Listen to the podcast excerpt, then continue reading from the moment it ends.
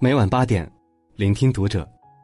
大家好，我是主播云湾，欢迎收听读者。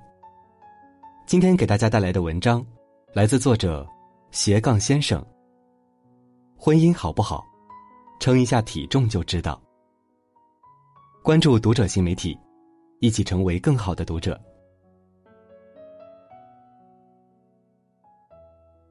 阳春三月，正是减肥最好的时节。各路健身房销售员揣着大叠传单，开始重现江湖。可这一次，我那一直嚷嚷着要瘦身的表妹，却抵御住了五花八门的办卡优惠。她一边大口吃着老公为她准备的糖醋排骨便当，一边宣布她的重大发现：不减了！我那口子说了，婚后容易胖，大家都一样。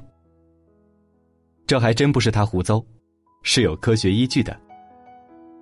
据科研人员调查发现，婚后前四年，夫妻的体重增速为单身时的两倍，而且这一效应不受年龄、健康状况、精神状态和生育状况的影响。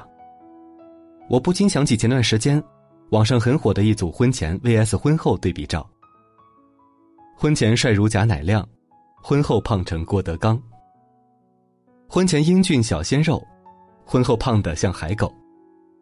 婚前金童玉女，婚后一对胖球，甚至就连宠妻狂魔邓超，也发过妻子孙俪的变胖的丑照，配文：“胖成这样你好意思吗？你对得起我吗？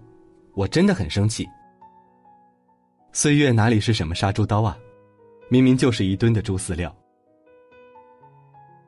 眼睁睁看着自己的老公从吴彦祖一步步变成高晓松，瞅着自己的老婆。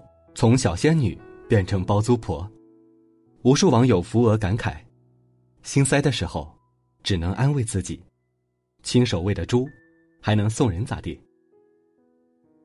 其实，营养及体重管理专家伊兹卡梅伦早就提出，婚后幸福的夫妻，心理满足感会得到提升，